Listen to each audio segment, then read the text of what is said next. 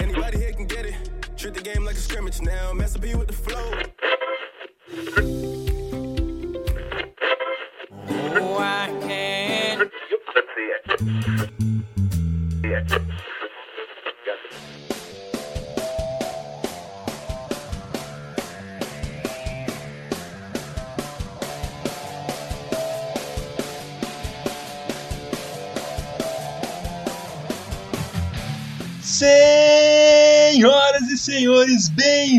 Bem-vindos a mais um podcast Setlist. Sim, estamos de volta depois de anos, né? Parece que foi anos no meio dessa pandemia. Depois de anos, nós estamos de volta. Muita coisa mudou nesse tempo. A vida nos impediu de gravar podcast, porque a vida dá dessas, né? Mas algumas coisas não mudaram. E uma das coisas que não mudou sou que eu continuo sendo Vitor Marmiroli, o, o host desse programa, e eu estou acompanhado dele, o feijão do meu arroz, o queijo da minha goiabada, o senhor Rivaldo Luiz. Caralho, não tava esperando por essa, amigo. Olá, pessoas, tudo bem? Caralho, faz tempo, hein? Faz tempo. Eu não sei nem quanto tempo faz eu ia olhar, mas eu fiquei com preguiça. É melhor não olhar. É, eu também acho. A gente fica triste. Mas hoje a gente não tá sozinho. Não, hoje nós temos dois convidados especialíssimos que, inclusive, não são convidados. Porque quando ele é convidado, já supõe que a gente vai fazer uma entrevista, mas não, eles vão fazer parte desse episódio, parte intrínseca desse episódio. Estão comigo aqui também a maior dupla sertaneja do interior de São Paulo, Rivaldo e Rivael. Pera, pera, pera, pera. Rivaldo? É você mesmo. Olá, sou eu de novo. Pra quem não entendeu a piada, só tem três pessoas, tá? Estamos aqui com o Rivael. Mas vamos contextualizar. Por que quatro pessoas? Por que um outro convidado? Por que, senhor Rivaldo Luiz, vocês fazem parte do podcast Projeto Paralelo? Você conhece o podcast Projeto Paralelo? Se não conhece, pause imediatamente este episódio, ouça um episódio deles e depois volte aqui. Aí você vai descobrir que estamos eu, Vitor e o Rivael. O que está em silêncio. Diga alguma coisa, Rivael. Alguma coisa, Rivael. Puta que pariu. Melhor apresentação ever. Olá, ouvintes do Setlist, eu sou o Rivael, eu faço parte do podcast Projeto Paralelo junto com o Rivaldo, que é um integrante do Setlist. Então, isso aqui que tá acontecendo é um crossover. Basicamente. O maior crossover da história do podcast do interior de São Paulo. Eu diria que é o maior crossover dos maiores podcasts de Águas de Lindóia. Eu também acho. E só pra esclarecer a questão do nome, né, eu e o Rivaldo somos primos. É, eu sou mais velho, então, né, eu fui o pioneiro do movimento de nome escroto. E aí, meus pais colocaram o nome de Rivael por conta justamente de uma dupla sertaneja de Campinas. Só que era Rivail e Rivael. Ainda bem que não escolheram o Rivail, que eu acho que ia ser um pouco pior. Mas enfim, aí eu me chamo Rivael e tamo aí, né? Tô aqui pelo suco e pouco manteiga da produção. Estamos ainda gravando de nossas casas, porque estamos ainda em pandemia, vale sempre lembrar, pra ficar em casa, ouvindo esse podcast maravilhoso, quem puder e quem não puder, se cuidar bastante quando estiver na rua. Hoje, senhoras e senhores, nós vamos falar de um assunto polêmico, como sempre. Nós vamos falar sobre música pop. Mas música pop, no fim das contas, é um gênero musical, senhor Rivaldo? Não! Eu tô que nem aqueles caras do, dos programas de, de auditório, sabe? Que não tá ouvindo. Não, não é. Na real, música pop, o termo ele se origina de popular, né? O pop vem de popular. Tecnicamente, música pop é música popular. E isso tudo nós vamos descobrir no episódio de hoje. Então, bora pro tema. Fly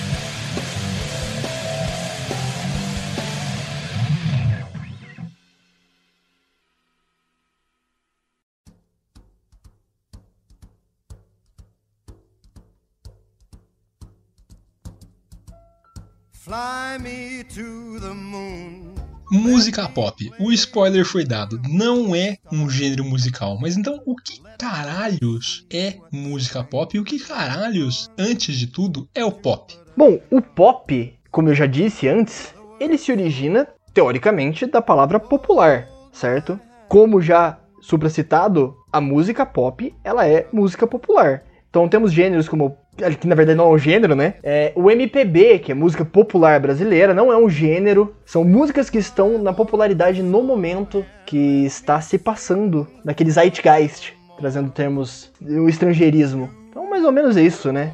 O pop, ele sem piadas, no pun intended, ele surgiu, ele se tornou um termo popular a partir mais ou menos da década de 50, com a pop art, com a música pop, né? Já desde aquela época é chamada de música pop, mas que mudou com o passar do tempo e hoje em dia é um basicamente uma indústria gigante que faz música a todo momento e músicas que são diferentes entre si, mas que são todas chamadas de música pop. Sim.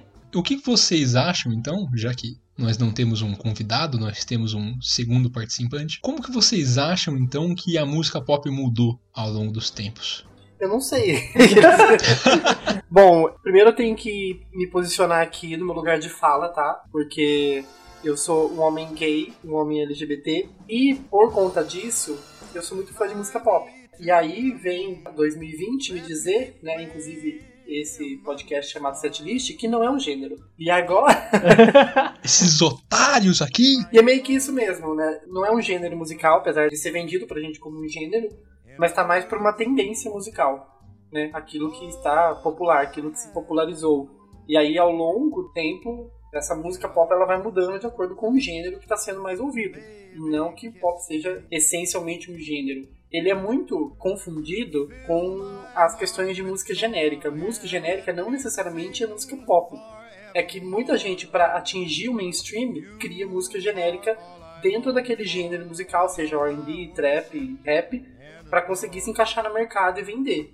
Né, que a indústria está aí para isso. E aí, por conta de ter uma construção genérica, normalmente é associado a, a uma, uma letra de fácil assimilação, né, uma construção simples, uma produção meio simplória, ele é associado como música pop, mas música genérica é música genérica, música pop é uma tendência, né? Exato, exato. Pelo menos essa é a minha crença. E voltando para o que eu falei sobre o meu lugar de fala, né?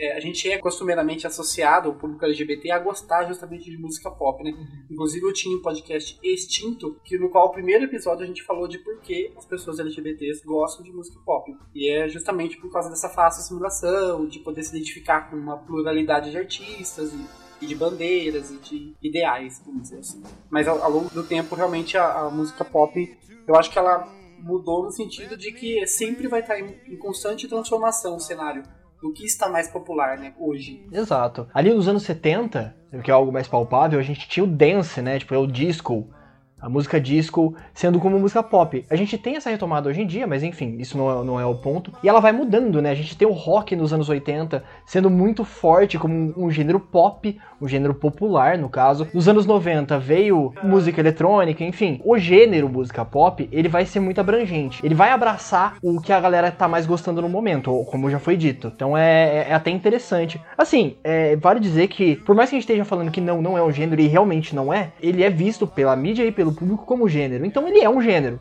Um exemplo para deixar mais claro a questão de pop não ser um gênero é uma simples pergunta. Vocês, ouvintes, acham que Beatles parece com Ariana Grande? Porque os dois foram considerados pop. Ou eu tô errado? Eu só sei dizer que Ariana Grande é melhor que Beatles. Polêmica! Eu concordo. tá, eles são os artistas que tem mais number one na Hot 100, mas ela teve três músicas em primeiro no ano passado, sendo uma em primeiro, uma em segundo e uma em terceiro. Gente. Eu prefiro não opinar. Você é minoria nesse momento, Victor. Não só por isso, mas também porque eu não ouço Ariana Grande, então eu prefiro me abster. Ah, sim. Posso dar um exemplo muito clássico? Michael Jackson é conhecido como o rei do pop, porque na verdade ele foi um artista dentro de uma indústria que estava se construindo como pop, mas ele cantava R&B. Acho que majoritariamente tinha influências talvez do dance, do próprio rock.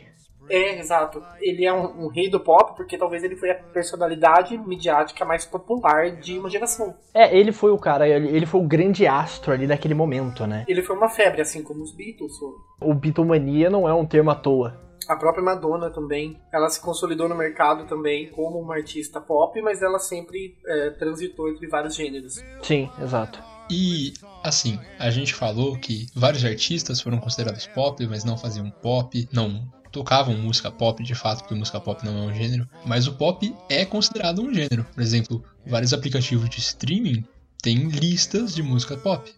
As pessoas, numa conversa normal, e inclusive a gente, numa conversa normal, utiliza termos. Fala que, por exemplo, nesse podcast, a gente falou um milhão de vezes que Ghost parece pop metal.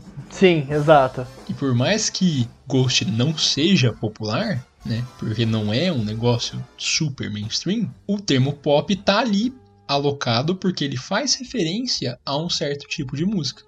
Exato. O Ghost ele não é tão palatável, né? Ele não é um, um, uma música assim de fácil acesso para as pessoas de fora. Então ele não pode ser considerado popular por isso. Porém, a sua fórmula musical, no sentido de pegar coisas de, de ABBA, que é um grupo pop, de disco music, então ele tem essa influência da música popular de várias épocas. É, isso citando só do Ghost, né? A gente pode ir por vários caminhos, só, só, só pra citar exemplo. Eu acho que qualquer gênero que tenta, que algum artista dentro daquele gênero começa a procurar maneiras mais comerciais, daí chega de novo na questão da música genérica, quanto mais ele vai pro comercial, ele é mais associado ao pop que parece que ele quer se tornar popular, talvez por essa, essa estética simplória ou, ou genérica. Mas você normalmente tem um, sei lá, um artista de hip hop que às vezes chama uma cantora para fazer o vocal do refrão melódico, vamos supor. Aí ele já vai um, um rap pop, um rap pop lembra outra coisa, mas enfim, um hip hop puxado pro, pro pop, ele vai parar nas listas de pop, tanto que é uma bagunça tanto não é um gênero que se você entrar hoje no Spotify, por exemplo, e entrar na playlist de pop, vai ter artistas de vários gêneros, né? O que só prova que é sobre popularidade e não exatamente sobre um gênero específico. Exatamente. Mas eu acho que é isso, quando os artistas começam a ir para um lado mais comercial, eles são chamados de artistas pop Acho que isso acontece muito com o Imagine Dragons, porque as pessoas não sabem muito onde colocar ele. E aí falam que eles são pop rock, depois você vai entrar melhor no método do pop rock, né? Sem falar que o pop, ele é um termo usado mais ou menos para você não só definir que a música é popular, mas para você identificar uma música que às vezes não tem nem gênero definido. Então, por exemplo, é muito possível que e isso já aconteceu diversas vezes.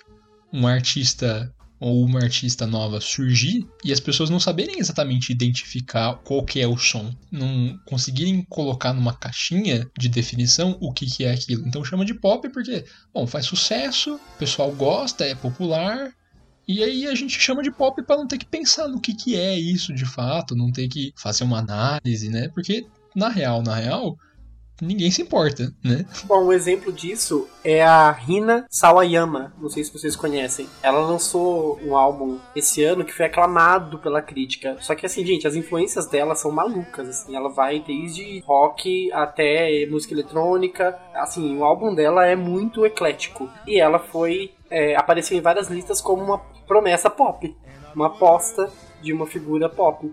Mas ela definitivamente tá em vários gêneros, assim e ela é japonesa.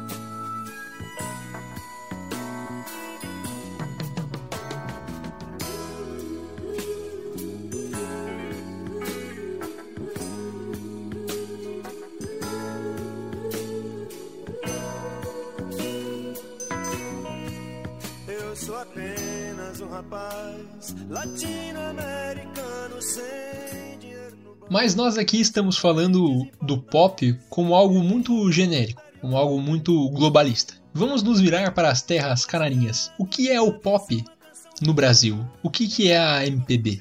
O MPB, como já foi dito, né, ele deriva da expressão música popular brasileira. Ele surgiu ali em meados dos anos 60, tal, com bossa nova, né, na real.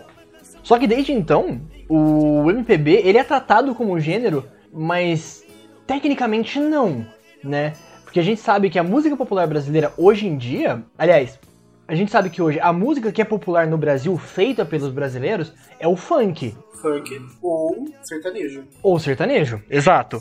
Então, assim, o gênero é bossa nova. O MPB é música popular brasileira. É claro que a gente trata, tanto é, entrando nessa coisa de público, de, de o que a mídia vai falar, ela vai tratar o MPB como gênero.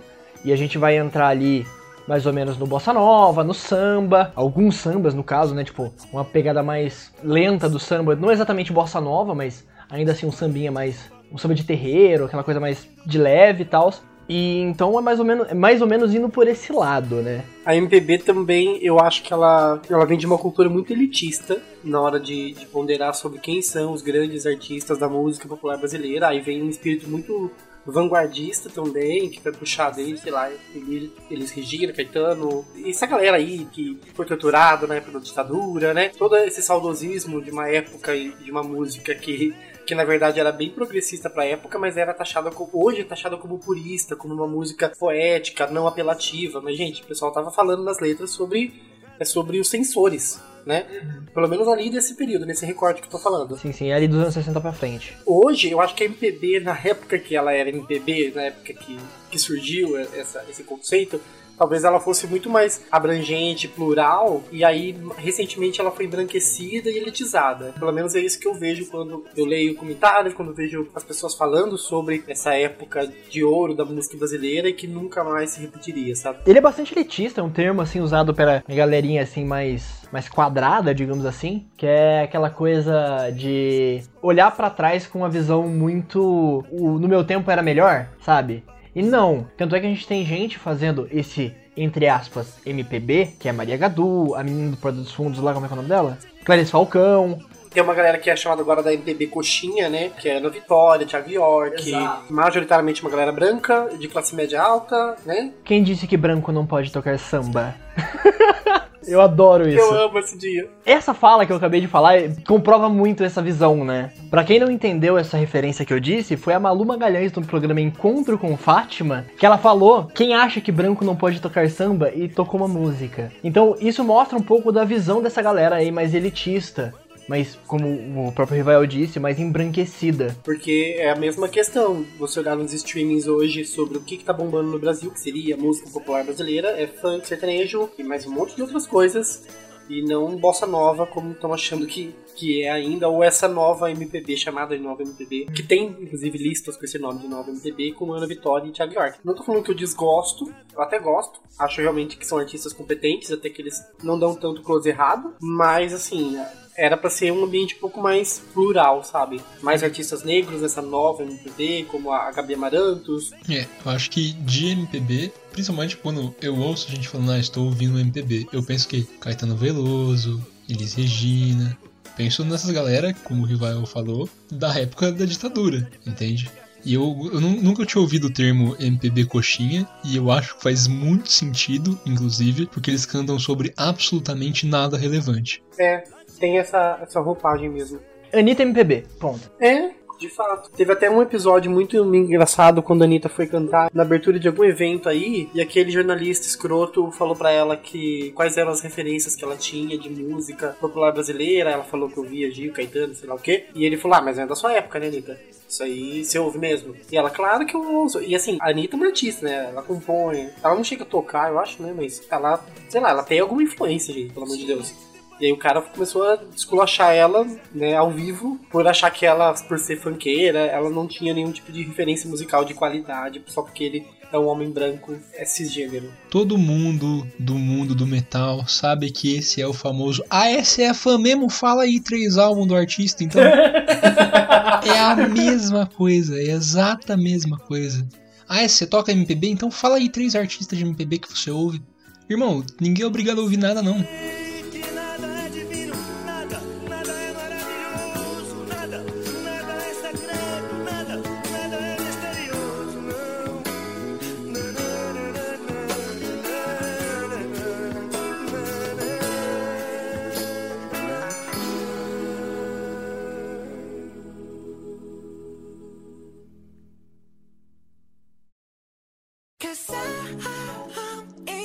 tonight. So watch me bring the fire, set the night light. Bom, o MPB é de fato uma das muitas facetas da música popular, nesse caso, da música popular brasileira. Mas a música popular não é só música popular brasileira, ela também assume outras milhões, milhares de facetas pelo mundo. E aqui nesse pequeno trecho do podcast, nós vamos citar e falar um pouco sobre alguns, entre muitas aspas, gêneros da música pop pelo mundo. O termo pop nesses subgêneros, eles são tratados como algo mais palatável dentro daquele, daquele gênero musical, né? Você pega um gênero, dá uma roupagem mais comercial, como a gente já tinha citado algumas vezes, comercial, mais palatável, faz uma composição um pouco mais simples, mas que não tira a essência daquela música e lança isso como X coisa pop. Bom, já vamos começar tirando com esse elefante cor-de-rosa gigante que tem na sala e vamos falar do K-pop. Já vamos começar com ele, já para tirar ele aqui da frente e falar que sim, K-pop é um gênero, ele é relevante, é uma das músicas mais vende hoje em dia e assim, você pode gostar ou não, mas tem influência.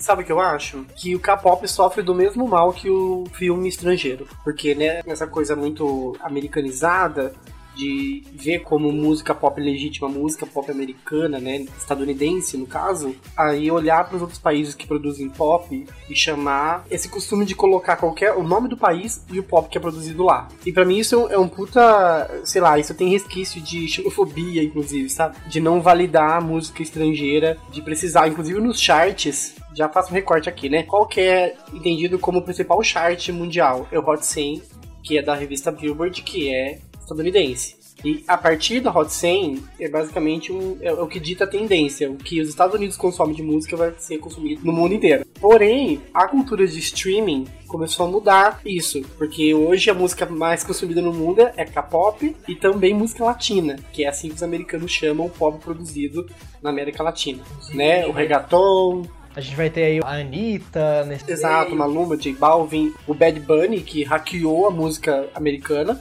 porque ele lançou um disco que ficou em primeiro no, nos discos mais vendidos dos Estados Unidos, é um álbum latino, cantado em espanhol.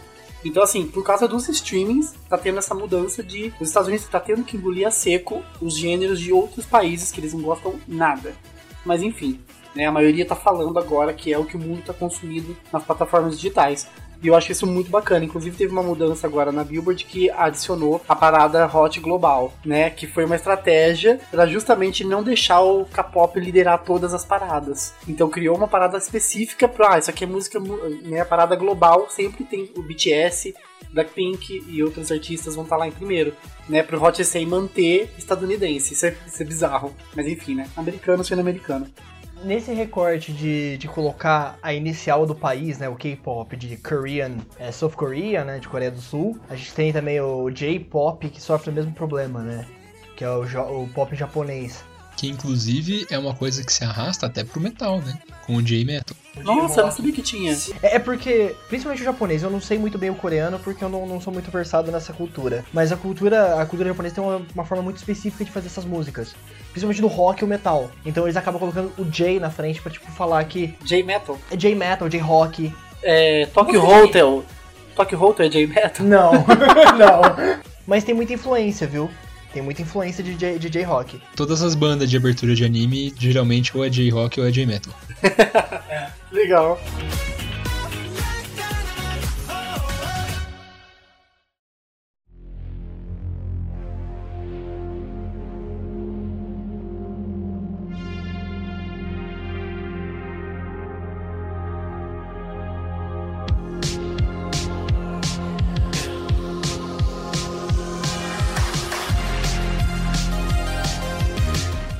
Enquanto nós estávamos montando a pauta desse episódio, o senhor Rivael trouxe para nós uma problemática com as premiações do Grammy esse ano e sobre as classificações que a Academia Internacional de Música fez. Então, como ele trouxe essa problemática, eu vou pedir para ele falar um pouco mais sobre isso, para quem não está muito inteirado. Então, puxando um pouco do que o Ri falou, né? Fuck the Grammys porque é uma premiação né, votada por homens brancos, cis, que basicamente estão ditando as regras da indústria e não premiam pessoas negras e nem mulheres da maneira que deveria ser. Então já começa errado. Na essência do Grammy, desde sempre, foi muito branco e tudo mais. Só que o Grammy desse ano deixou todo mundo, olha, com o cu arrepiado, porque a pessoa mais importante da música pop desse ano não teve nenhuma indicação, que foi o The Weeknd. O The Weeknd lançou esse ano o After Hours, um álbum que foi aclamado pela crítica e também pelo público. Ele foi um dos primeiros artistas a trazer para o mainstream as referências oitentistas que toda música pop, entre aspas, começou a fazer, ou seja, a Dua Lipa veio depois com o Filter Nostalgia, todo mundo que trouxe referências dos anos 80 foi depois do The Weeknd. A música Blind Lights é a música que ficou mais tempo na, no Hot 100 ever, inclusive muitas semanas em primeiro, enfim. Foi puta sucesso e ele recebeu zero indicações, porque alegadamente ele teve uma treta com a equipe de produção, porque o Grammy pediu para ele escolher entre se apresentar no Super Bowl ou se apresentar na noite do Grammy. Ele optou pelo que era né, mais favorável para a carreira dele. E fora toda a problemática do The Weeknd, que inclusive já tinha reclamado nos anos anteriores, isso também o Drake já, já tinha problematizado, que assim, eles são artistas negros, eles submetiam as músicas deles para as categorias pop e essas músicas eram indicadas na categoria R&B. E aí já começa com a, a, problemática de gênero com recorte de raça, né? De cor de pele. Porque esse ano aconteceu uma coisa bizarra que é o, o Justino Bieber, né? O Justin Bieber, ele foi indicado na categoria de melhor performance de pop solo. E o próprio Justin Bieber depois foi para as redes falar que Yummy, que é essa música podre dele, é uma música R&B, assim como Changes, o álbum inteiro do Justin Bieber é um álbum de R&B mas ele é um homem branco, então a academia indicou ele nas categorias de pop. Inclusive na, na, na, categoria de performance de pop solo e também de melhor álbum de pop vocal, o que é assim absolutamente bizarro. Pensar que o After Hours do The Weeknd não tá indicado nessa categoria e tal tá Justin Bieber com esse álbum chulo. Enfim, fora isso, para mostrar como o recorte de cor está presente na academia, é, nessa própria categoria do álbum de pop vocal, poderia estar indicado o álbum da Chloe Halle, que é essa dupla que inclusive a Halle vai fazer a Pequena Sereia. Ela que vai ser a famosa Ariel Negra que deixou a internet enlouquecida. O álbum delas poderia estar indicado na categoria pop, mas está indicado na categoria R&B. E se você pegar a categoria R&B do Grammy, dos indicados desse ano, todos são artistas negros. Então, parece que tem essa preferência de enxergar gênero de acordo com. Com a cor da pele. É. Então, só, só queria pontuar que o Grammy realmente deu um furo bizarro esse ano, misturando essas categorias aí, achando que eles que, que ditam o que é pop, né? O que, que é pop, né? Aí eles podem até falar, não, mas a gente tá falando porque tudo é pop, né? Porque pop não é um gênero, mas é o que foi mais popular esse ano. E não é bem assim, né? Mas então por que não indicou na categoria de R&B? Um homem branco. E outra coisa, então por que existe uma categoria pop, se não é um gênero? Porque não é uma categoria tipo as mais tocadas do ano. Enfim, o, o álbum do Justin Bieber é esquecível, gente, pelo amor de Deus. Nossa, eu tô muito revoltado. Aqui nesse podcast a gente não é imparcial. Imparcialidade não existe, entendeu? É ruim, é ruim, é bom, é bom. É assim que funciona. Segundo o nosso gosto. É, exatamente. Inclusive fica a indicação do álbum Ungodly Hour, da Chloe Halle, que é um álbum de R&B com outras influências e é muito bom e deveria ter indicado em álbum do ano também, mas não foi. Eu espero que toda essa polêmica em volta do Grammy, que foi perceptível, eu acredito, para boa parte da população que acompanha o universo da música, sirva para mostrar para as pessoas que o Grammy, assim como o Oscar, é só uma premiação, como o Rival disse, feito por gente que não deveria estar tá fazendo isso, e que no fundo, no fundo, muda absolutamente nada na vida de quem ouve. Na vida de quem compõe, muda muita coisa. Então, assim, na minha sincera opinião, seria mais fácil deixar as pessoas ouvirem o que elas querem e promover outras formas de angariar carreiras do que você criar premiações até diria fictícias, porque se é R&B ou se é pop é só uma classificação que se o Grammy fez não está de acordo com o que os autores e as autoras da música das músicas quiseram, ela é fictícia, ela não existe, ela tá errada no fim das contas. Então eu espero que isso sirva para mostrar que sim, promova o seu artista, a pessoa que você gosta, de outras maneiras. Não deixe os Estados Unidos ditar o que, que é certo e o que, que é errado. Inclusive, uma coisa que eu não falei até agora é que tem uma cultura muito presente aqui do lado de cada bolha sobre falar de diva pop. Se tem uma coisa que dá briga, igual um galinheiro, é começar a discutir carreira é, sobre divas pop. E aí, muito desse mérito são os prêmios, né? Ostentar Grammys. E aí rola toda uma piada da Katy Perry nunca ter recebido nenhum Grammy, da Beyoncé ser a mais premiada. E aí rolar essas brigas de fandoms, assim, por conta de nada, porque se a gente entender o Grammy como validação do trabalho, então você tá ouvindo música errado. Se você tá esperando alguém dizer que seu artista é foda porque ele recebeu um gramofone, então você não tá gostando da música dele, você tem que achar ele genuinamente foda com ou sem prêmios. O prêmio não pode ser essa validação. A Dua Lipa, no, no ano passado, ficou puta com um dos diretores do Grammy porque ele disse que não tinha muitas mulheres indicadas porque as mulheres não se esforçaram tanto. Caralho. Aí ela recebeu o Grammy de melhor artista revelação no ano passado, 2019.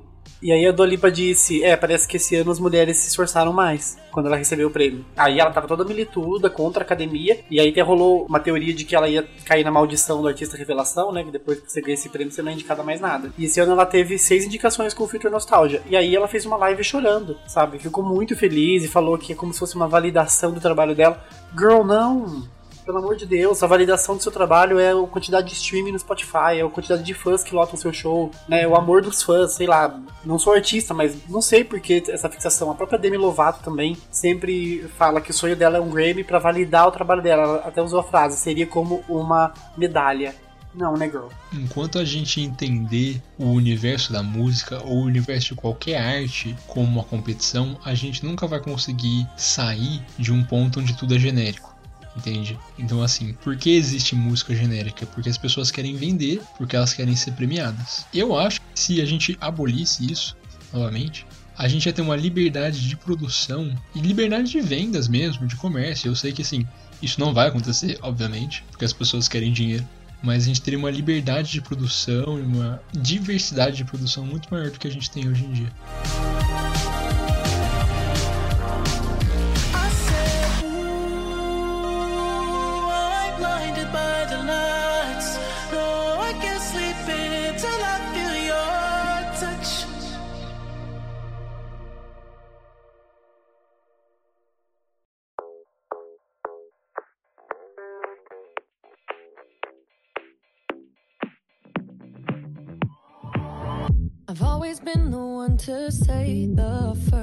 Bom, pra gente trazer mais ou menos uma, uma análise aí sobre como o pop teoricamente não é um gênero, entre aspas, a gente vai dar uma olhada na lista de música pop do Spotify. Pra ver como que, como que tá, né? Tipo, ver os artistas e quais as incongruências, entre aspas, dessa lista. É, só para começar, né, na lista Pop-Up do Spotify, que é uma das mais seguidas aqui, 3 milhões de seguidores. O que o Spotify tá dizendo que é pop, para começar tem Taylor Swift com Willow, que é o, o, lançamento mais recente dela, que é uma música folk, pelo menos alegadamente folk. Aí tem a Ariana Grande, que é uma artista de R&B, Positions é uma música R&B.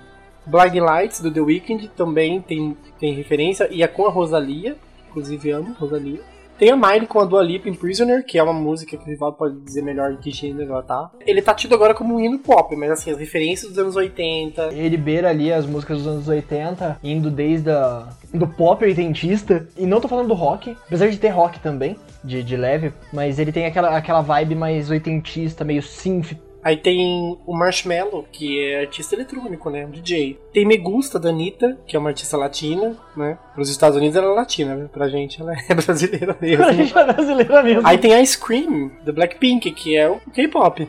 Aí tem mais Miley Cyrus, tem Black Eyed Peas, tem uma Luma que tem Calvin Harris, que é um artista também eletrônico. Sam Smith, que é muito R&B, BTS, que é K-pop, Cardi B, que é hip hop, rap, enfim, a lista pop tá cheia de, de gêneros. Então fica complicado falar que pop é um gênero quando você pega uma lista pop e tem muitos gêneros. Fica aí o ensinamento do episódio de hoje.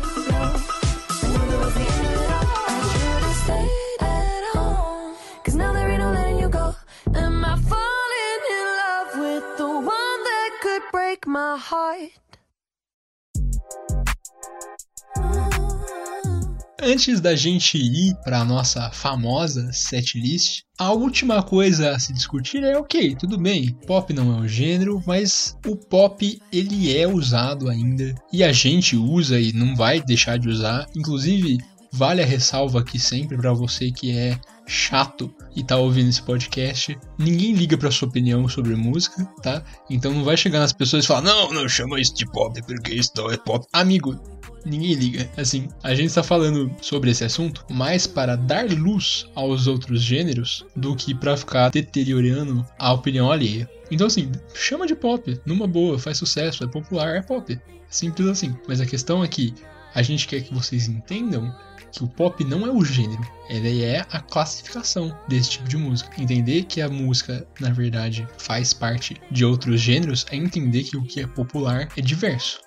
É simples assim. Enfim, mas o pop ele é usado pela maioria da população como um termo genérico. Isso é bom? Ou isso é ruim? Ou isso simplesmente é? Eu acho que uma coisa que talvez seja interessante é de que quando os artistas que são conhecidos como artistas pop, e isso está acontecendo muito agora com essa influência que eu falei da música dos anos 80, e a Miley trouxe um álbum novo, Plastic Hearts, que é um álbum com muita influência de rock, né, vamos dizer assim, tanto que ele está em primeiro nos álbuns de rock lá nos Estados Unidos. Quando um artista alegadamente pop quer fazer experimentações, ele pode acabar resgatando pro mainstream gêneros que estão sucateados, que estão esquecidos. Então eu acho que pode ser legal esse pop como idealização quando esses artistas começam a trazer pro mainstream, sei lá, novas roupagens, identidades e tudo mais. Isso vai acabar sendo chamado de música pop pela influência desse artista? Vai. Não sei até onde é bom ou ruim, mas que ele pode jogar luz sobre algumas coisas que a gente não estava prestando atenção. Tudo tem seu lado bom e seu lado ruim. No caso, a parte boa é isso. E você também facilita o entendimento. Você facilita a popularização da música. Porque música é para todo mundo, não é um, não é para ser um produto elitista chato pra caralho. Ouviu vinheteiro?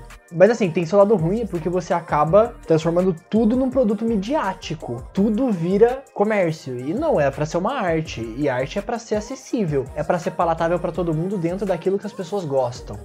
Então, tem seu lado bom e seu lado ruim, como tudo na vida. Eu prefiro olhar pro lado positivo da coisa, que é tanto a questão de, de ser de fácil acesso, você acaba atraindo vários gêneros, como você mesmo disse. Então, eu prefiro olhar por esse lado do que ser pessimista, digamos assim. Claro que não é ser pessimista, é só ser realista, mas sendo mais didático é isso.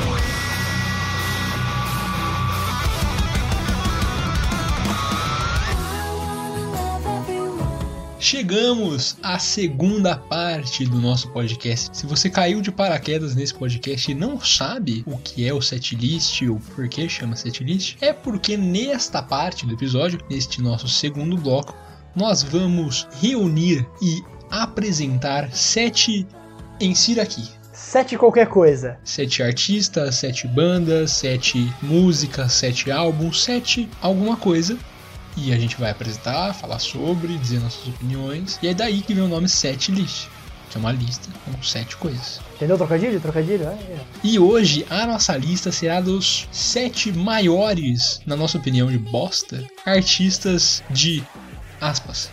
Pop, fecha aspas do mundo. Para quem quiser ter acesso a essa playlist, ela vai estar disponível tanto no Spotify quanto no Deezer. Os links estão na descrição e é só clicar lá e ouvir.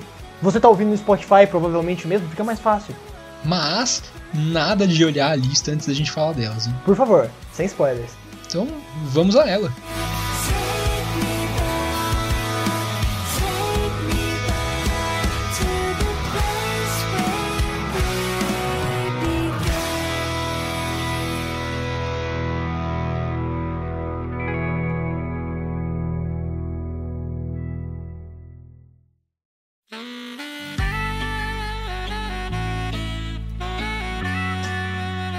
Para começar a nossa grande lista, eu trago a maior artista brasileira do momento, Pablo vê é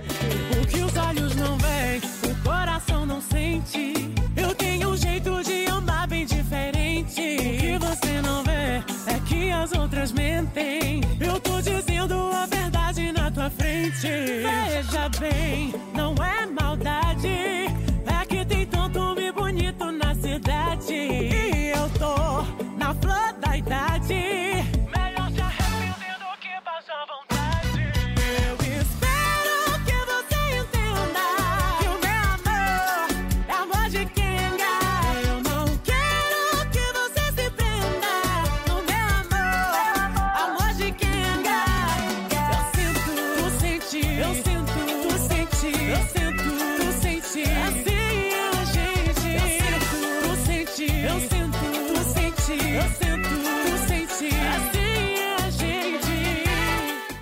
só a maior artista brasileira do momento, mas também a maior metaleira desse Brasil, porque eu gosto de irritar o metaleiro. É muito bom. Ai, ai. Altas fotos dela com, com camiseta de banda, incrível. Inclusive, eu quero muito a, a collab, o featuring de Angra e Pablo Vittar. o famoso E o que, Rion?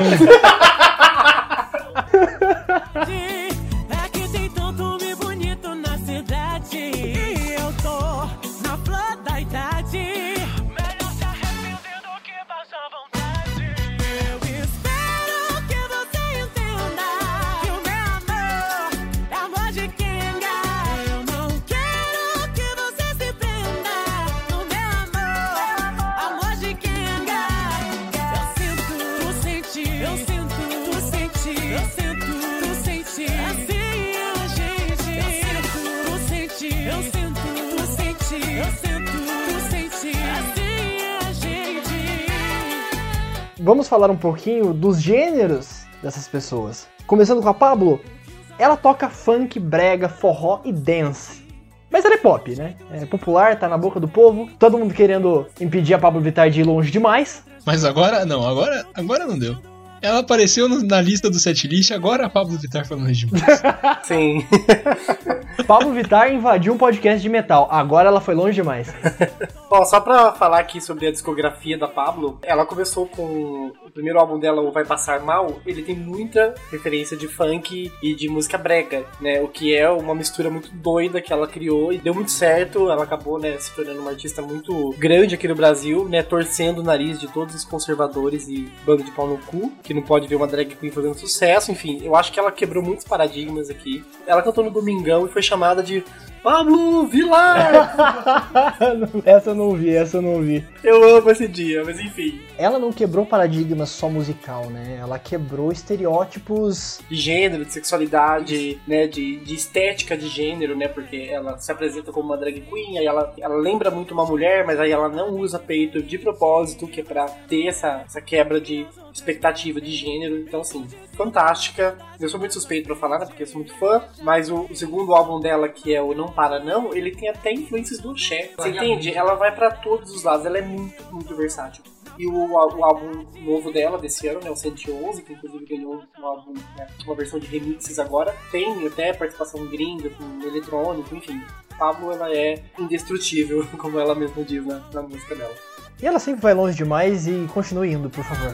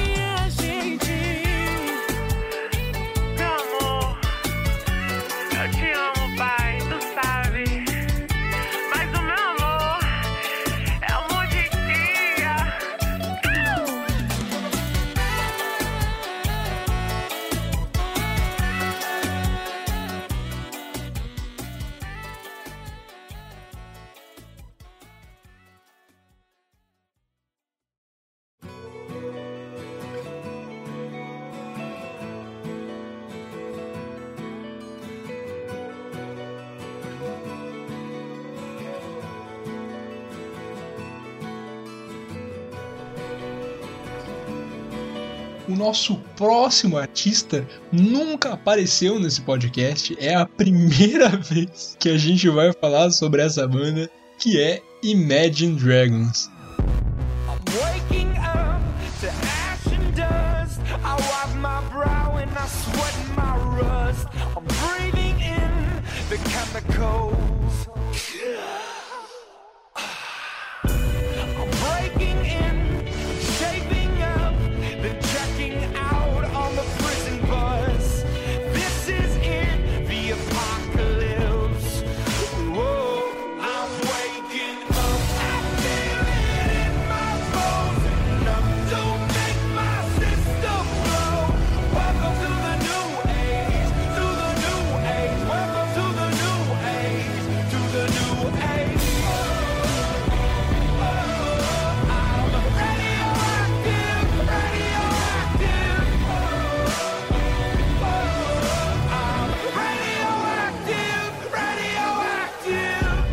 Imagine só você ter um podcast e falar de uma banda só. Que não é possível uma coisa dessa. Tá quase isso. É quase isso. Sim, todo mundo já ouviu a gente falar sobre Imagine Dragons. É uma banda que eu gosto. Eu acho que é uma banda que o Valdo gosta também. Se ele não gostar, foda-se, a opinião dele tá errada. Se eu não gostasse, ele não estaria no podcast. Eu ia brigar pra não tá. É, mas ia tá. Porque aí seria dois contra um, entendeu? Não, nesse momento estaria, mas depois, mas antes não estaria, entendeu? Sim, é, de fato. Mas o que, que é Imagine Dragons, né? É pop, olha só, que novidade, né? Senão ele não estaria nessa lista. Mas ele, além de ser popular, Imagine Dragons é talvez a maior banda de rock da atualidade. Só que as pessoas não falam que isso é rock. Porque faz muito sucesso pra ser rock. É, exato, porque o roqueirinho e o metaleirinho, eles são muito sentidos, entendeu? Se eles não gostam e fez sucesso, não é mais rock. Mas é, na verdade é.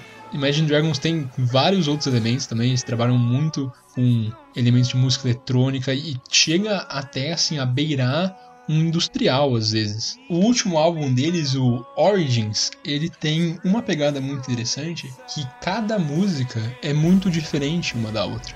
Obviamente, todo mundo vai falar que Imagine Dragons é meio genérico, e pra você ser popular, você tem que ser meio genérico, como a gente já falou nesse podcast. Mas você tem músicas tipo a própria Machine que faz referência ao industrial, né? Por isso que a música chama Machine também, inclusive. E sim, eles mandam muito bem ao vivo, né? É uma banda muito boa. Toda a parte instrumental, vocal. Eu gosto. Quer dizer, no Rock in Rio, na música Birds, eu senti que ele já tava começando a ficar cansado. Mas no geral, ele tem uns vocais muito bons. e Eu gosto muito. Cara, Imagine Dragons é uma banda muito boa de se ouvir. Tanto ao vivo, vendo, tipo, alguns vídeos ao vivo, quanto se parar e sentar e ouvir o álbum, né? É uma banda, assim, muito, muito agradável. Mas não só isso, ela é uma banda que agrada mesmo, contagiante. Ela é uma banda que contagia. Não só isso, mas eles fizeram, não lembro que ano, pode ter sido 2018, um filme clipe, não era um videoclipe da música Next to Me. né? Eles basicamente contaram a história da música através de um curta-metragem, que ficou incrível, porque o curta-metragem, obviamente, tem a música tocando, mas ele tem muito mais do que só a música. Assim, não é tipo, nossa, 10 de 10 atuação, saca? Mas ele é bem, ele é bem legal. Então, só pra não perder o costume, porque faz tempo que eu não faço isso, sobe Imagine Dragons.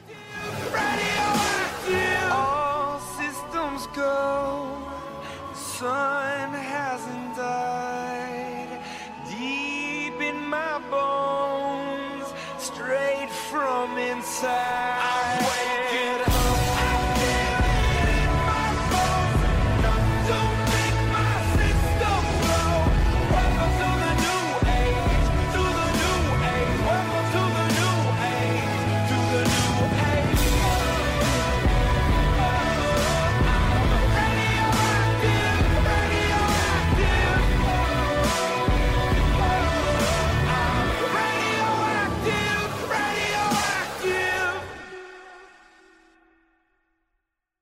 Botequinho.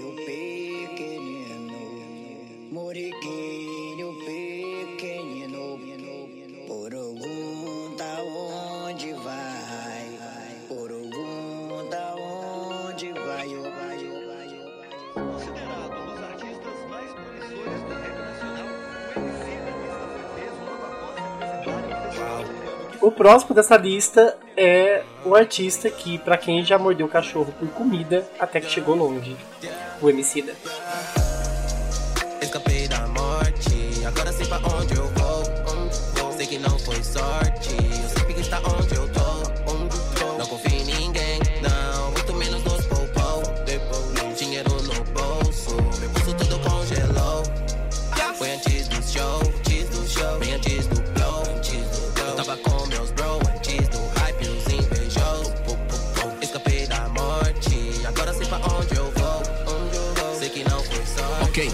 Eram rancores abissais. Fiz a fé ecoar como catedrais, sacro igual torais, mata igual corais, tubarão voraz de saberes orientais. Meu cântico fez do Atlântico um detalhe quântico, busque nos temporais, vozes ancestrais. Não se mede coragem, tempo de paz, estilo Jesus 2.0, carai, Jesus 2.0. Caminho sobre as águas da mágoa dos pangua que caga essas regras que me impuseram. Era um nada, hoje eu guardo o infinito. Me sinto tipo a invenção do zero. Não sou convencido, não sou convincente. Na rua que as fizeram. Bom, o Emicida teve um ano maravilhoso, né, 2020, apesar da pandemia. O álbum dele, Amarelo, continuou repercutindo, não teve shows como a gente imaginava. Eu, inclusive, queria muito ir no show dele, desse álbum, especificamente, que é quando eu comecei a ouvir mais. E Amarelo talvez seja o grande passo do Emicida pro mainstream, né, pra ele estar sendo considerado hoje um artista pop, mas ele faz rap, né, ele é um rapper. O documentário dele da Netflix, não sei se vocês viram, é maravilhoso. O Amarelo é tudo pra ontem. Ainda não tive o prazer de ver. É muito bom e eu acho que o Emicida faz bem essa cara do que a gente tá falando dessa MPB embranquecida, né? Ele acho que ele é o mais contra a cultura aí, porque o álbum dele chama Pastor de Igreja com Macumbeiro pra cantar a mesma música. Não só isso, mas chama Fernanda fucking Montenegro. Inclusive ela tá na faixa Esmalha, né? Ela lê o poema, né? Fantástica. Inclusive no documentário tem ela se contando com ele pra gravar a faixa, tem ela fazendo toda a gravação. É fantástico a interação deles. Ela é super acessível. Eu adoro usar essa palavra porque eu lembro da Abby chamando a Mariah de acessível. Viu esse vídeo? É maravilhoso. Ai, que linda, que acessível. Enfim, MC é muito foda. Eu, eu acho que não, não teve, assim, um álbum que me deixa tão feliz quanto o Amarelo. Assim, ele é um álbum que me deixa tão feliz. Apesar dele ter letras pesadas e com mensagens, assim, muito foda. Mas, no geral, o álbum, ele aquece o coração. Eu não sei dizer, não sei explicar. Esse álbum, pra mim, acho que é um dos melhores álbuns brasileiros, assim, ever. A partir de agora é papo reto sem rodeio. Olha direto nos olhos do preto sem receio. Dizem que eu cruzei a meta para mim, nem comecei. Cheguei, ai, rimei, ai, ganhei, ai, correi. Escapei da morte, agora sei pra onde eu vou. Que não foi sorte, eu sei que está onde eu tô. Hum, Não confio em ninguém, não, muito menos nos poupou. Dinheiro no bolso, meu bolso tudo congelou. Foi antes do show,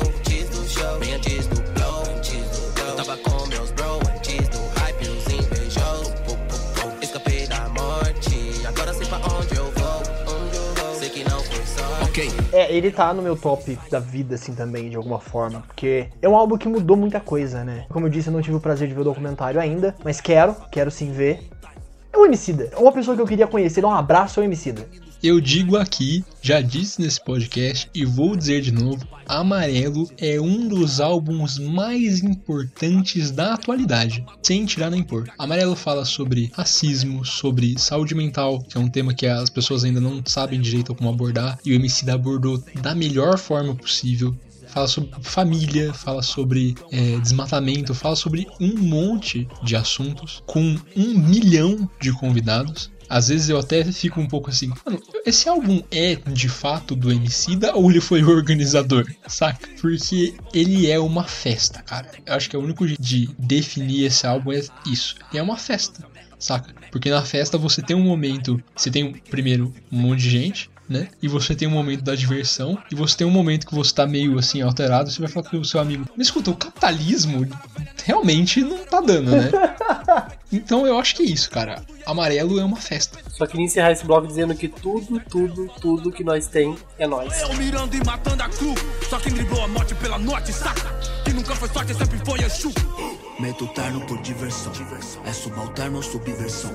Tudo era inferno, eu fiz inversão. A meta é o eterno, a imensidão. Como abelha se acumula sob a telha, eu pastoreia negra ovelha que vagou dispersa. Polinização, pauta, conversa. Até que nos chamem de colonização reversa. Dor que perdurará, não tem ódio perturbará. A missão é recuperar, cooperar e empoderar. Já foram muitos anos na retranca, mas preto não chora, mano, levanta. Não implora penhora a bandeira branca, não cansa a garganta com antas, não adianta. Não, aqui atenção, na nossa ascensão, toca a opressão. Não tem outra opção, atentado tem pratos limpos sem sabão. A partir de agora é papo reto sem rodeio. Olha direto nos olhos do preto sem receio. Dizem que eu cruzei a meta para mim, nem comecei. Cheguei, ai, rimei, ai, ganhei. Tchu, tchu. Escapei da morte, agora sei pra onde eu vou.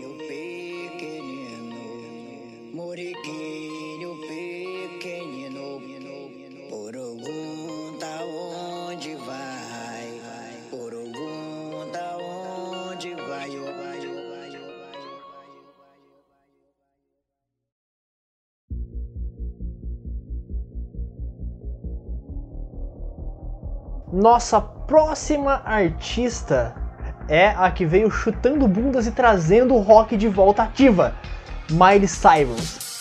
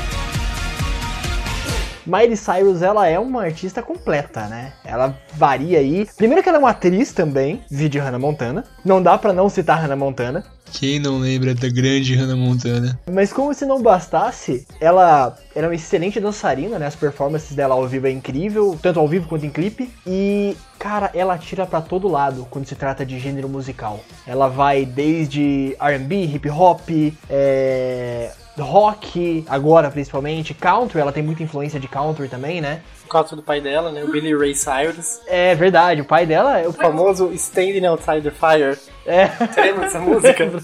Lembro. Cara, mas, porra, é- é- inclusive fica aqui uma recomendação que eu acho que é o que eu vou usar de base né, na edição. Esse álbum recente dela, o Plastic Heart, é uma das coisas mais incríveis que lançou esse ano. E eu digo com tranquilidade, que álbum gostoso de ouvir. E trazendo de volta Billy Fucking Idol à tona. Nossa, velho, eu, eu, eu estou apaixonado por Miley Cyrus de novo. Sometimes my thoughts are violent.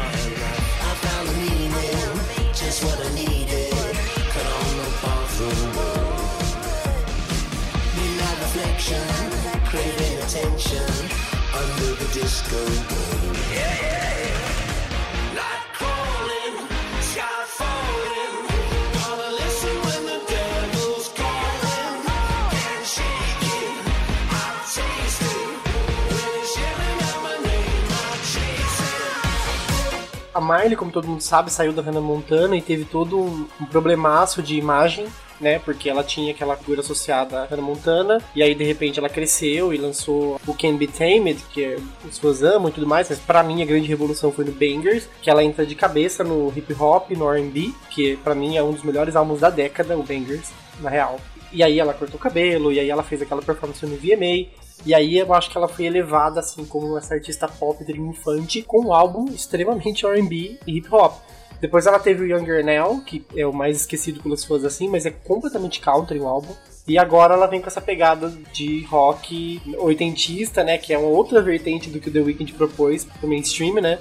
E tá ganhando o coração de todo mundo esse Plastic Hearts, porque assim, a música com o Billy Idol é uma das, coisas mais incríveis que eu vi esse ano. Nightcrawling é muito boa, inclusive precisa virar single, eu quero muito um clipe dessa música. Feita em Prisoner, que a gente já falou, né, com a Lipa, Midnight Sky, A própria é, Plastic Heart é um musicão.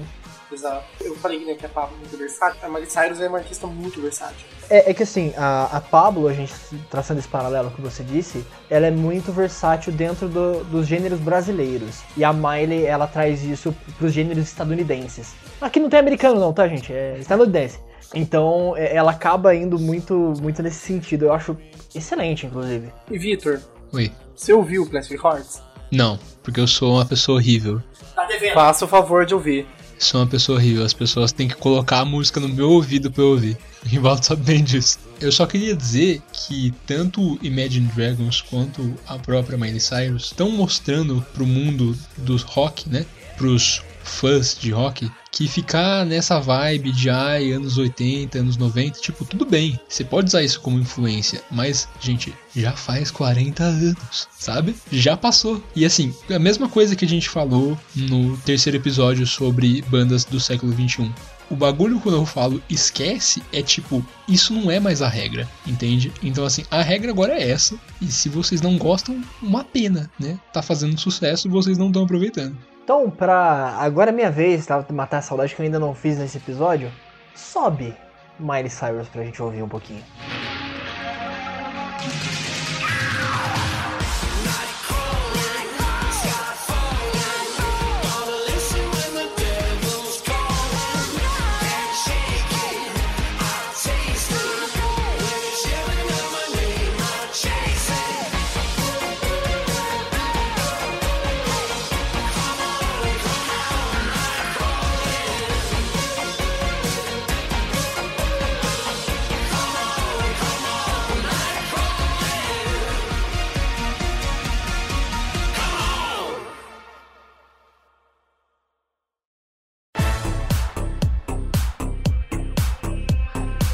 Nossa próxima artista me surpreendeu esse ano e eu acho que surpreendeu positivamente também muitas pessoas.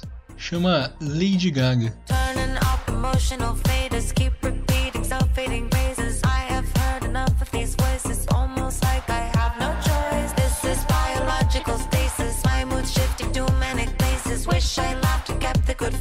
Watch feel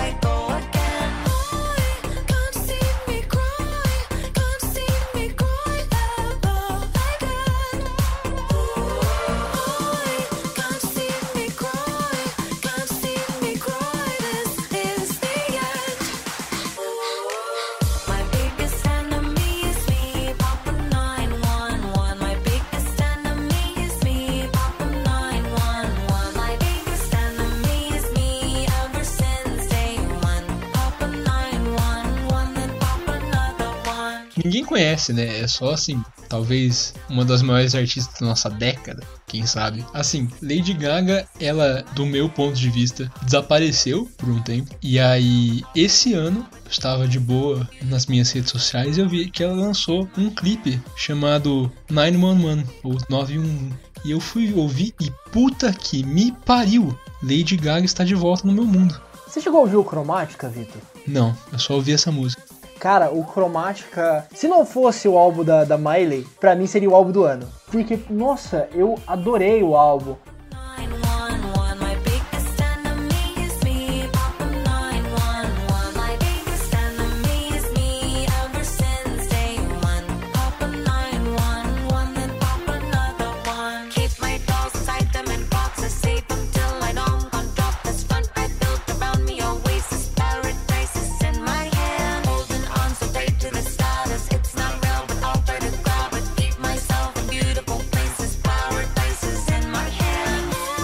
A Lady Gaga, momento fun fact, ela foi a artista que conseguiu ficar em primeiro na Hot 100 durante três décadas diferentes, porque ela alcançou o topo em 2008, aí depois ali em 2010, 2011 foi o maior auge da carreira dela, e ela voltou a em primeiro agora na, em 2020 com a Ariana Grande na música Rain On Me, que tá no Cromática, né? Então ela ficou em primeiro em três décadas diferentes, isso já é fantástico, mas a, a Lady Gaga é conhecida como essa diva pop, as pessoas dela são conhecidas como Little Monsters, inclusive eu já fui um Little Monster.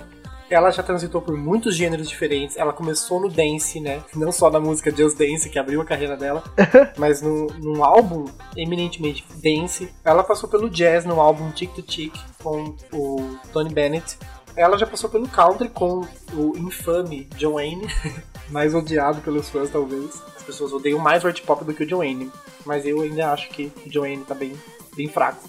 Mas enfim, a Lady Gaga tem uma carreira consolidada, é um- uma gigante na indústria do pop, mas ela tá aí pra provar que ela transita por vários gêneros. Cara, Lady Gaga é uma das artistas mais influentes do, do século XXI. Ponto. Ela transitou por duas décadas, como você disse. Tá indo pra terceira década, né? Então, assim, eu tive muita influência, inclusive por causa de você, Riva. Como eu sou mais novo, eu vi, eu, eu ouvia você ouvindo. Né, na casa de, de nossos, dos nossos parentes, dos nossos avós. Então eu tenho essa, essa ligação muito forte, tanto nostálgica com esse passado, quanto como admiração. Eu, eu sempre gostei por causa dessa, dessa minha referência também, sabe? Quando a Lady Gaga começou, você era uma criança, você passou pela adolescência e você tá na vida adulta, até que prova o contrário.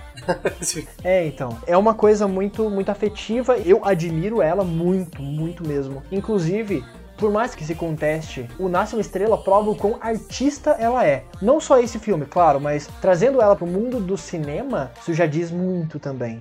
É, a Lady Gaga é tida como a artista mais completa, né, da geração, porque ela canta, ela escreve, ela toca, ela produz, ela teve, né, pelo menos uma, uma marca de roupas, cosméticos, e ela é atriz. Só falta ela dirigir um filme e vencer de melhor direção. Não duvido. Dela eu não duvido. Não duvido nem um pouco.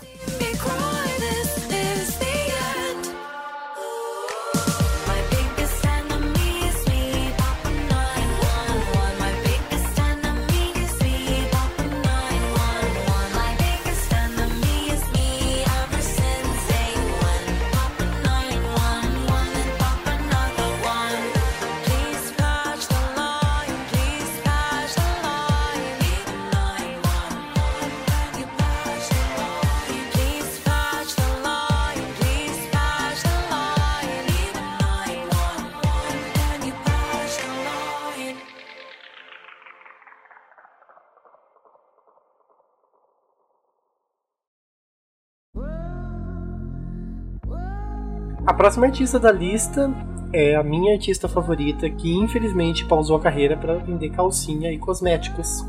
É a Rihanna. Desperado. Sitting in a old Monte Carlo.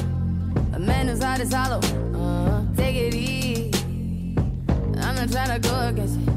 Actually, I'm going with you. Gotta get up out of here and you will leave me behind. I know you won't, cause we share common interest.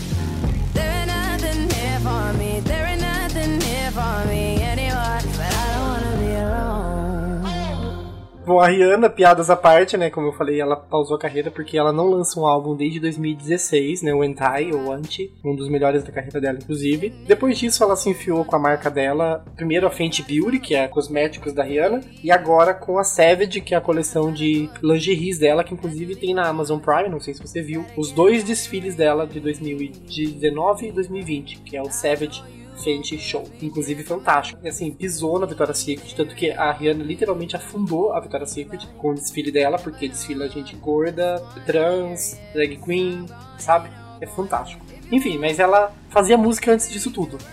E a, a Rihanna, ela começa a carreira dela basicamente no R&B e hip hop, mas ela transita pelo dance, pelo reggae, e esse último álbum dela, né, de 2016, ele é um álbum muito experimentativo. Não sei se você ouviu. Eu ouvi. Anti. É o meu álbum favorito dela. Inclusive, você sabe o porquê do título? Não. Se chama Anti, né, ou Anti, porque ela queria ir contra tudo isso daí que tá aí. ela queria um álbum anti o seu tempo, que fosse diferente de tudo que tá aí. É isso mesmo, na verdade. E conseguiu, né? É um álbum muito experimental, eu acho, pelo menos. Não, ele é bastante experimental. Como eu disse, é o meu álbum favorito dela. Com músicas excelentes. Cara, e ele é extremamente experimental mesmo. Ele. Primeiro que a Rihanna ela é completa. Também. O fato dela parar a carreira musical pra vender calcinha isso já prova com visão pra outras coisas além da música que ela tem, né? Eu já falei disso alguns episódios atrás, mas eu tenho uma lembrança muito forte da Rihanna tocando no Rock in Rio.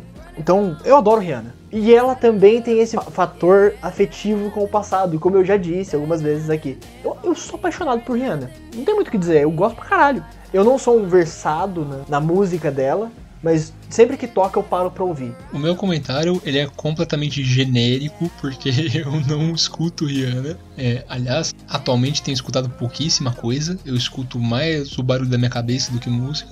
Acho que vale comentar que ela tem clássicos incríveis. Tem músicas que são, assim, marcos, realmente. Não só na carreira dela, mas na carreira do pop, né? No mundo da música, na real, né? Inclusive, uma coisa que eu não falei, mas a Rihanna é a segunda maior artista, né, uma mulher, com mais músicas em primeiro na Hot 100. Só perde pra Mariah Carey. There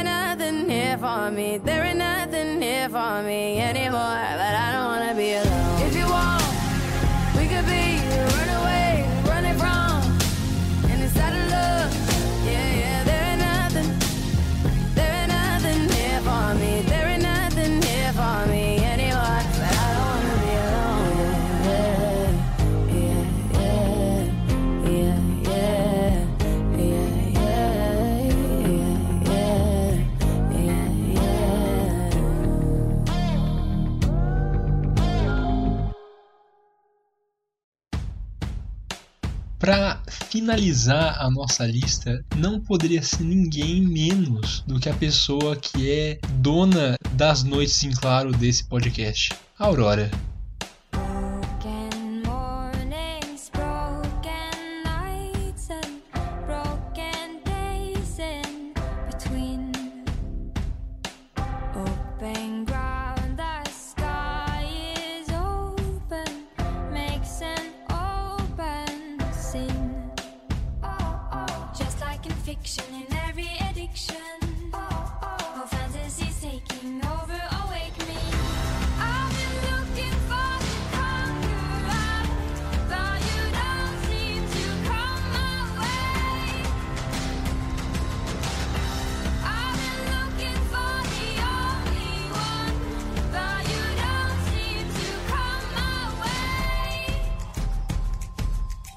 Tem muita coisa pra falar da Aurora, porque eu acredito que a gente já tenha falado sobre ela no podcast, e se a gente não falou, tá errado. Basicamente. A Aurora é incrível e ela é de uma simplicidade, de uma beleza muito difícil de ser explicada sem você ouvir. Então você tá ouvindo agora. Isso aqui é muito mais voltado pro folk, muito ma- mais voltado pro indie do que pro pop. A Aurora, na verdade, eu tenho a teoria de que ela faz as próprias músicas. O gênero dela é Aurora. E é isso, porque ela é de uma unicidade que é assim, não tem como comparar com outro artista. É, a Aurora ela tem um tom meio único, né? O fato dela não ser norte-americana, eu acho que ajuda, né? Ela é uma cantora norueguesa, inclusive é a única coisa que salva na Noruega, porque o black metal norueguês puta que pariu. Todo episódio mandando black metal norueguês tomar no cu. Com razão, né, neonazista do caralho. Enfim, o fato dela ser é, norueguesa eu acho que ajuda muito, né? A influência dela, né, de- de- dessa cultura nórdica que o país tem, né? Porque você pega as músicas dela, tem um tribalismo, um folk, né? Essa coisa folclórica, não folk, o estilo o inglês de fazer folk, mas o estilo que tem muita influência do metal, né? O metal tem muita essa influência, falando aí pela primeira vez de metal nesse episódio, mas o metal tem muita essa influência desse folk de, de folclórico. Apesar dela ser conhecida, dela ser taxada como artista pop, ela é muito mais uma artista folk. Inclusive a apresentação dela com a. A apresentação da Aurora com a Ardruna é um negócio assim que, pelo amor de Deus, é, é lindo, lindo, lindo.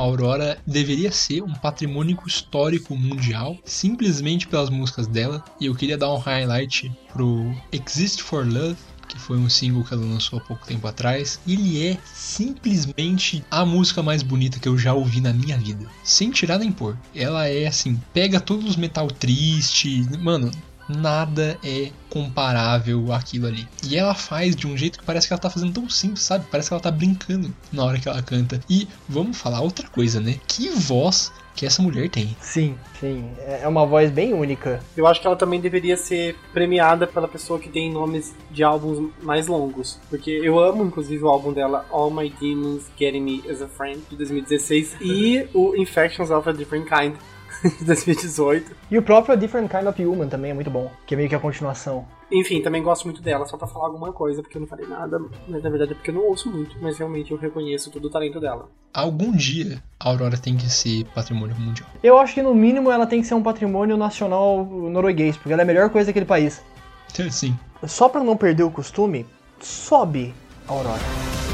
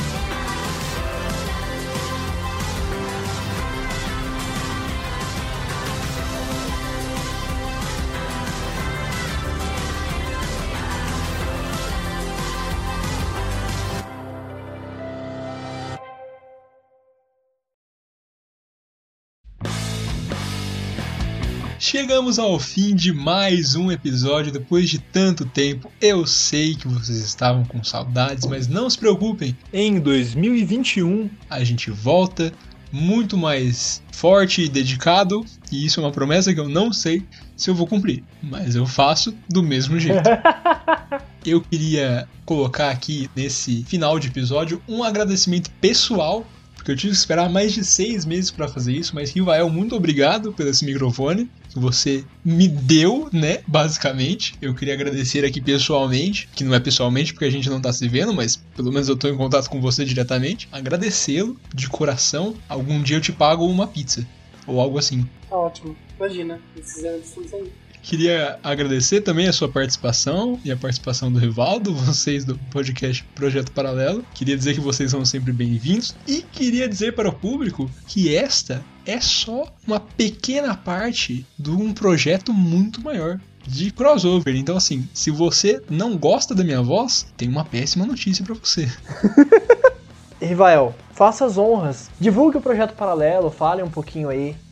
Então, obrigado por me chamar. Obrigado por aceitar minha participação aqui para falar de música pop, que é uma zona de conforto para mim. Mas sabe quando eu sairei da minha zona de conforto? No episódio do Projeto Paralelo, que a gente vai ter como convidado o Rivaldo do Setlist e o Vitor do Setlist. E que a gente vai falar sobre metal. Música metal, da qual eu não entendo nada, mas eu vou adorar. Eu vou adorar adaptar quando onde eu não sou chamado. E chegou minha pizza, eu tenho que ir. chegou real. Todos os links para o projeto paralelo estão na descrição desse episódio. Estou falando como Rivaldo do Setlist. então, dá, dá uma olhada lá, sigam o podcast, dá uma moralzinha lá pra eles, pra mim. É foda fazer isso. Sim, sigam também este podcast que está no Instagram e em todas as plataformas de streaming do mundo.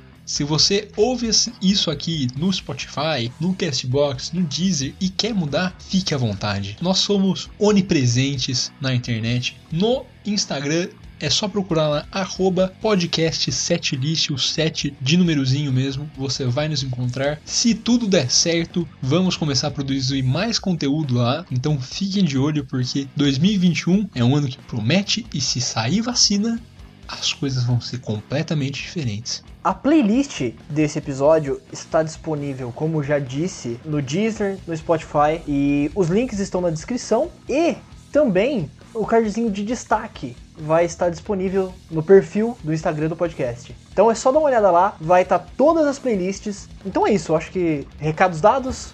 Agora é um feliz ano novo e nos vemos no próximo episódio. Até lá, um beijo, fiquem em casa, cuidem-se. Até mais. Tchau. Tchau.